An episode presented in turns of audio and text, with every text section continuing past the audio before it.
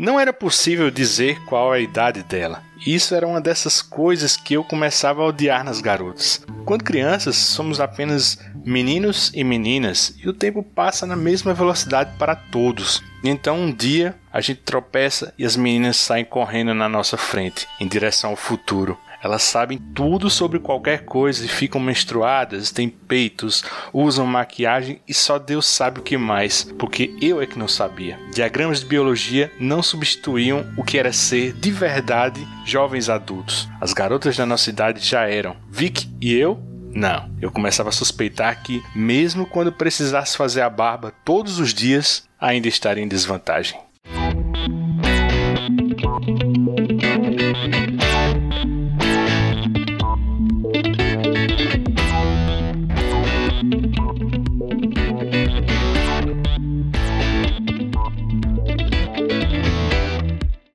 Spoiler, meu caro. A gente nunca vai superar essa desvantagem. Esse é um recordatório do personagem Anne, localizado na página 10 da história em quadrinhos Como Falar com Garotas em Festas. Um gibizinho publicado em 2017 pela Quadrinhos na Companhia, em que os gêmeos brasileiros Fábio Moon e Gabriel Bar adaptam um conto delicioso de Neil Gaiman. Eu sou Luigi Sá Estamos de volta com o Escapistas à Capela, um espaço mais enxuto para a gente conversar um pouco sobre o que eu ando lendo, assistindo, qualquer coisa aleatória que não cabe no nosso tradicional podcast quinzenal de mesa redonda. Escapistas da Capela sai entre as quinzenas do programa tradicional de bate-papo. Você pode ouvi-lo via Spotify, iTunes, Google Podcasts ou no seu agregador favorito. Também no YouTube. Portanto, se você gostar do que ouviu, se inscreve e dá um like lá no canal. Se você quiser participar desse programa registrando sua opinião sobre qualquer podcast da família Escapistas, é só dar seu pitaco no Twitter, arroba escapistas, ou no Instagram, arroba escapistas podcast. Nesse programa, vamos falar um pouco sobre esse conto do Gaiman, suas recentes adaptações, ou seja, esse gibi do Moon e Bar e o filme de 2017, que consta no catálogo Netflix.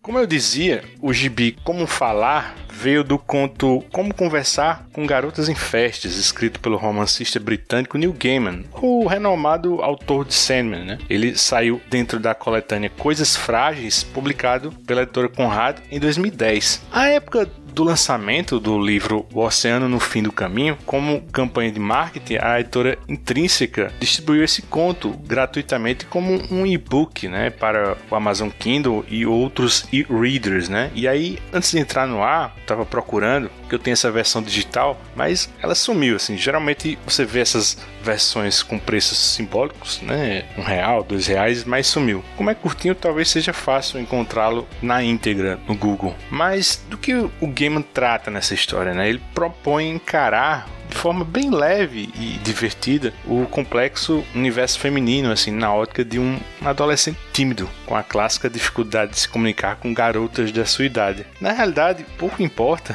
a experiência do indivíduo, né? Decifrar os códigos de uma mulher corresponde à tarefa das mais difíceis de obter êxito, né? E o melhor que o Anne, o nosso narrador protagonista, descobre que pode fazer é apenas parar e ouvi-las. O enredo tem lugar na Londres dos anos 70 e além do nosso time do N, tem como coadjuvante seu amigo Vic, que é o completo oposto desse narrador, né? O Vic é extrovertido, boa pinta, galanteador e, e ao serem convidados, né, para a festa de uma amiga de intercâmbio, eles erram a vizinhança e chegam numa festa repleta de belas garotas. E eles ainda não sabiam disso, talvez nem depois, já que a história é contada 30 anos no futuro, né, assim, com o Anne tentando relembrar e entender o que aconteceu nesse dia, mas a gente que está de fora, nós, os leitores, né, a gente percebe que eles, na verdade, estão diante de fadas, né, personificações antropomórficas, né, de estrelas ou sobreviventes de civilizações perdidas, como a Atlântida. Aí assim que os dois entram na festa, assim, o Vic se engraça logo com Stella, né, a loirinha que abre a porta, e o Anne fica por conta. Quando eu li o conto, e isso fica reforçado no gibi do Moon e do Bar, eu imaginei o Anne como o personagem daquele filme de 2000 do Cameron Crowe, aquele o quase famoso, aquele adolescente interpretado pelo Patrick Fugit, né, que hoje bem mais velho vive o protagonista de Outcast, né, aquele seriado que adapta o gibi de horror do Robert Kirkman, né, de Walking Dead. Vocês lembram desse filme? Esse personagem era praticamente um, assim, um, uma enciclopédia da cena musical. Mas ele era bem ingênuo, né? Ele vira uma espécie de roadie daquela banda que era um, um arquétipo, né? Do Led Zeppelin e outros conjuntos, né? Enfim, no conto do Gaiman, o Wayne vai nessa pegada e aí ele usa seu extenso conhecimento musical para dizer que a música que tocava naquela festa não se parecia com nada que ele conhecia, né? A história se passa no comecinho do movimento punk, né? Então, as referências para ele eram o som do Stranglers, né? The Clash, e os Sex Pistols.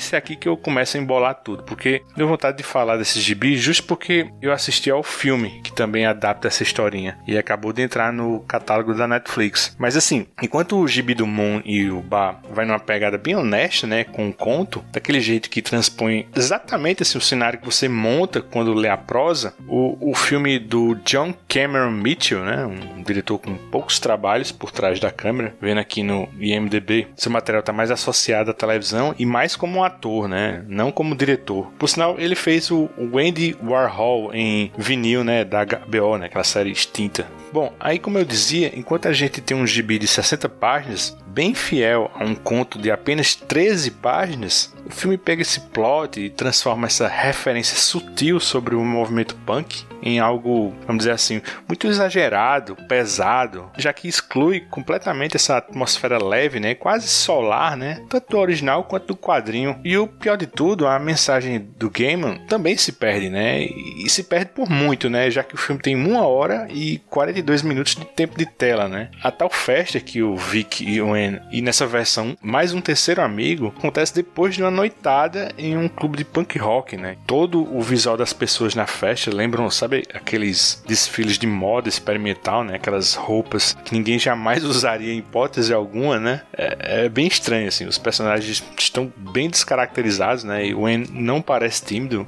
E o Vic é só um cuzão, né? Ele, ele até parece com o Billy Idol, né? Mas, cara, o Billy Idol é gente boa. A personagem da Ellie Fanning, né? Não está no original, é, o nome dela é Zen. E, e tem a Nicole Kidman como uma produtora de música, né? Porque eles saem da festa e essa Zen vai cantar punk rock num desses clubes noturnos, né? Cara, esqueçam, esqueçam.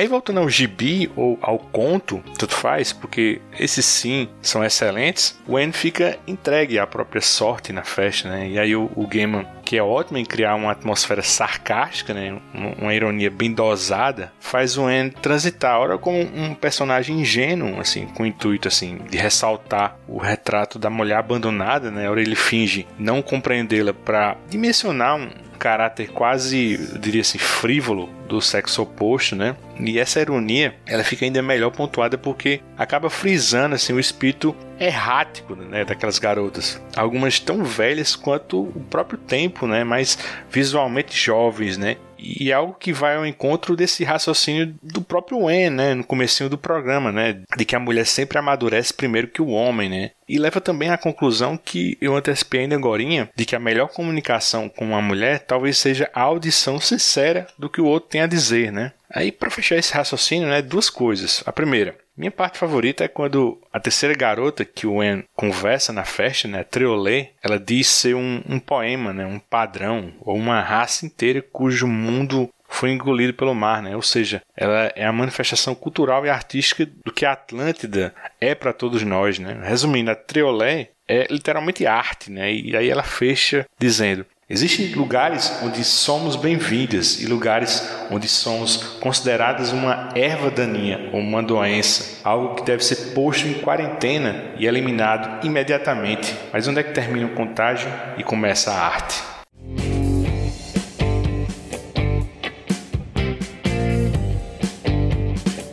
A segunda e última coisa que eu queria falar é que o gibi é um desbunde visual, né? Os gêmeos, eles só melhoram com o tempo, né? Especialmente na narrativa deles, né? E eles são ótimos nesse lance de adaptação literária, né? Antes de Como Falar com Garotas em Festas, eles fizeram o Dois Irmãos, né? Do Milton Ratum e o Alienista de Machado de Assis, né? Ambas premiadas, né? Respectivamente com o Eisner e o Jabuti. Então, eles conseguem impor bem assim seu estilo, suas interpretações do texto de uma forma muito fidedigna, né, às obras originais, mas com a cara deles, né? Isso é algo muito difícil assim, minha gente, porque mais das vezes, assim, uma adaptação em quadrinhos de um, um, texto em prosa é algo, na minha opinião, modorrento, assim, sem storytelling, sem ritmo. Eu acho que esses três trabalhos de adaptação acabam soando até como uma exceção. E eu disse duas coisas, né? Vamos fechar com mais duas? Pode ser? Vamos lá. Primeira coisa, de novo, assim, no gibi não tá dito quem fez as cores, né? Eu acho que são do próprio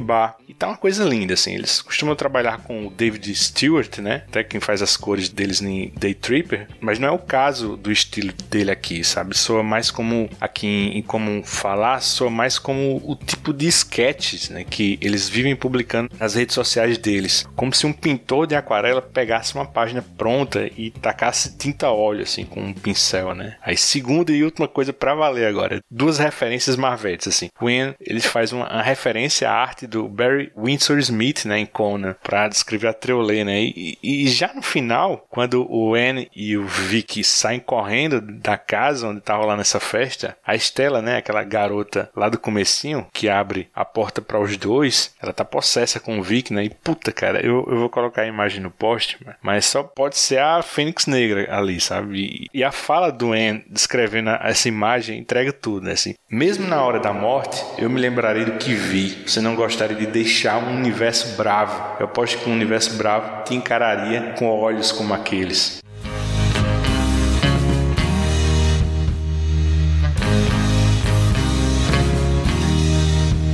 essa dificuldade de comunicação, essa torre de Babel nossa de cada dia, né? É um dos meus temas favoritos. É sempre a partir dessa dificuldade que surgem buscas por afinidade, por entendimento, né? Por pontos de contato entre as pessoas, né? Sabe aquele lance das velhas rivalidades, né? Dos opostos sendo gradativamente atraídos um pelo outro. Eu acho joia demais, assim, quando essas dicotomias são bem trabalhadas, assim. Se eu for pensar, meus gibis favoritos tem sempre uma dinâmica assim, como o Asterios Poly, né, do David Mazzucchelli, ou Os Ignorantes, né, de Etienne Davodé, né? E um dos meus filmes favoritos trata exatamente desse tema também, que é o Enemy Mine, né? Ou Inimigo Meu, de 85, né? Aquele filme com a direção do Wolfgang Peterson e ele é protagonizado pelo Lois Gossett Jr. e o Dennis Quaid, né? É aquele filme dos dois inimigos de raças alienígenas em guerra, que ficam ilhados num planeta e precisam aprender a conviver um com o outro, né? Eles têm até que superar a barreira do idioma, né, da língua. Em alguns aspectos, assim, Inimigo Meu era uma releitura do livro Robson Crusoe, né, do Daniel Dafoe, né? Para muita gente, um, um filme de sci-fi assim, sei lá,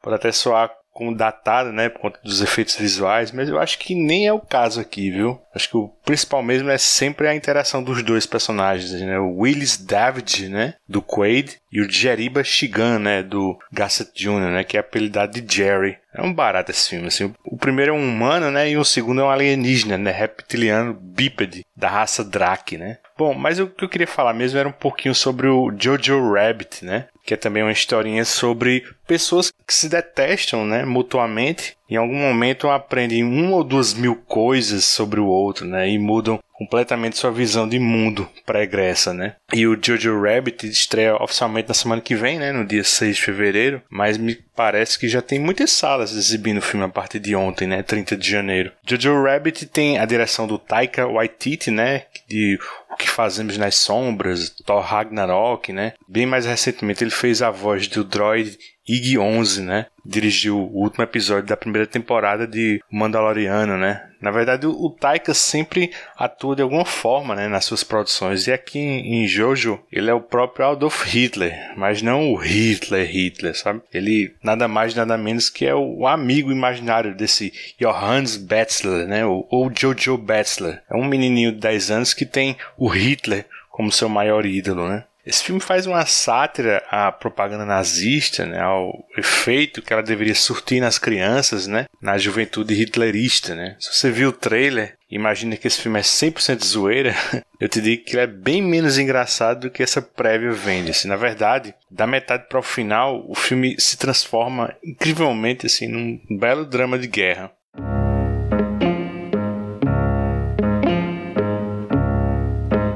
Jojo descobre que a mãe, a Rosie Betzler, né, vivida pela Scarlett Johansson, está mantendo em segredo uma jovem judia, a Elsa, né, vivida pela Thomasine Mackenzie. É uma atriz que merece ficar de olho, viu? Recentemente eu assisti outro filmaço com ela, que foi o Leave No Trace, ou Sem Rastros, que é uma espécie de Capitão Fantástico, assim, mais hardcore, né? Daquela família que vive no meio do mato e tem educação, vamos dizer assim, educação domiciliar com o pai, né? Nesse filme, o Viggo Mortensen. Nesse Sem Rastros, é só essa guria, a, essa Thomasin Mackenzie e o pai, né? Que é o Ben Foster. É um filmaço. Mas voltando para Jojo, como eu disse, a, a propaganda nazista fez um puto estrago na cabeça desse guri, né? A lavagem cerebral foi tanta que a mãe dele não tem coragem de revelar para ele que eles têm um hóspede em casa, né? E certo dia o Jojo descobre que essa Elsa tá vivendo no quarto da irmã falecida dele, né? Bem atrás do assoalho, uma parede falsa, né? Daí fica um jogo de gato e rato, né? Ele não pode contar ninguém que sabe disso, porque se disser, ele e a mãe correm o risco de ser mortos por isso, né? Aí já que ele não pode fazer nada, né, tudo que resta para ele é escrever um livro, um manual detalhando todas as ameaças de um judeu de verdade, né? Claro, a Elsa fica trollando ele, né? Mas o filme vai ganhando assim peso aos poucos, né? O Hitler do Taika, né? Antes assim amigão, assim vai ficando mais opressor, manipulativo, né? O Jojo vai virando também um pé no saco, né? Não ao ponto de ficar intragável, assim, muito por conta da Rose, né, a mãe dele, que é gente finíssima, né, e corta um dobrado assim tentando desprogramar, né, o filho de todas aquelas bobagens nazistas que ensinam para ele, né? E cara, que puta atuação da Scarlett, viu? Aliás, que 2019 ela teve, né? Foi indicada tanto como atriz principal em História de um Casamento, quanto como atriz coadjuvante, né, em Jojo Rabbit, né? Será que ela leva uma estatueta, hein? Outra ótima atuação é do Sam Rockwell, né, que vive o Capitão Klesendorf, né, uma espécie de mentor do Jojo, né, que o Taika Waititi só para complicar ainda mais a sua vida, né, faz você ter simpatia por outro nazista, né? É isso mesmo, assim. Eu acho que o, Jojo Rabbit é um filme cheio de mix de sentimentos, assim. É divertido? Eu te respondo que sim. É, eu acho muito divertido. Mas eu acho que não é um filme fácil também. Sobretudo porque por baixo de todo o bom humor, né? Tem uma mensagem muito ácida para esses dias esquisitos que vivemos, né? Uma mensagem a alguns desmiolados que ainda tentam tirar alguma coisa boa do nazismo, né? Inclusive, a estreia desse filme no Brasil coincide com os 75 anos da libertação de Auschwitz, né? o campo de concentração no sul da Polônia, considerado um dos principais símbolos né, do genocídio dos judeus.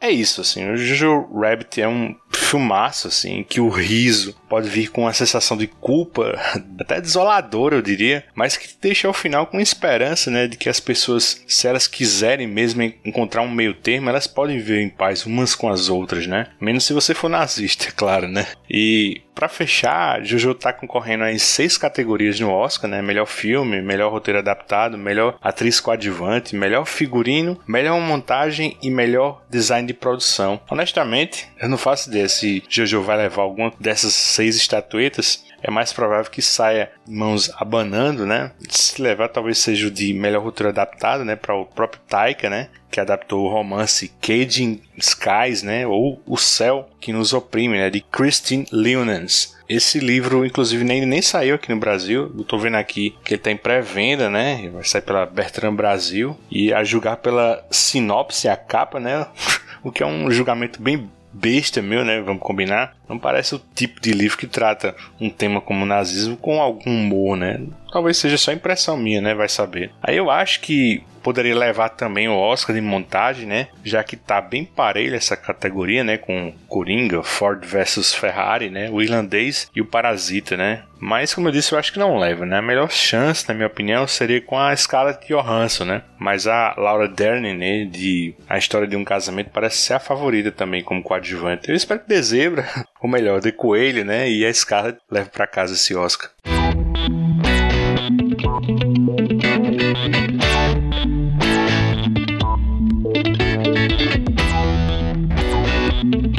É isso. Só para você não esquecer, o Escapistas da Capela está no Spotify, iTunes, Google Podcasts ou no seu agregador favorito e agora no YouTube. Se você quiser participar desse programa, registrando sua opinião sobre qualquer podcast da família Escapistas, é só dar seu pitaco no Twitter, arroba Escapistas, ou no Instagram, arroba Escapistas Podcast. Se você gostou do que ouviu, assine o feed ou assine o canal. Dá um like pra gente, indica esse podcast para seus chegados, faz um jabazinho pra gente na sua rede social, faz um comentário no iTunes, dá uma estrelinha pra gente. Isso ajuda o podcast a ter mais visibilidade na podosfera. Quer ajudar os escapistas a manter esse trabalho? Compre seu gibi, livro, Blu-ray, qualquer coisa, através de nossos links e banner no site. Esse podcast foi roteirizado e editado por Escapistas Produções. E se você deseja uma consultoria sobre produção e edição de podcasts, escreva para osescapistas.outlook.com. Um abração pessoal e até o próximo Os Escapistas.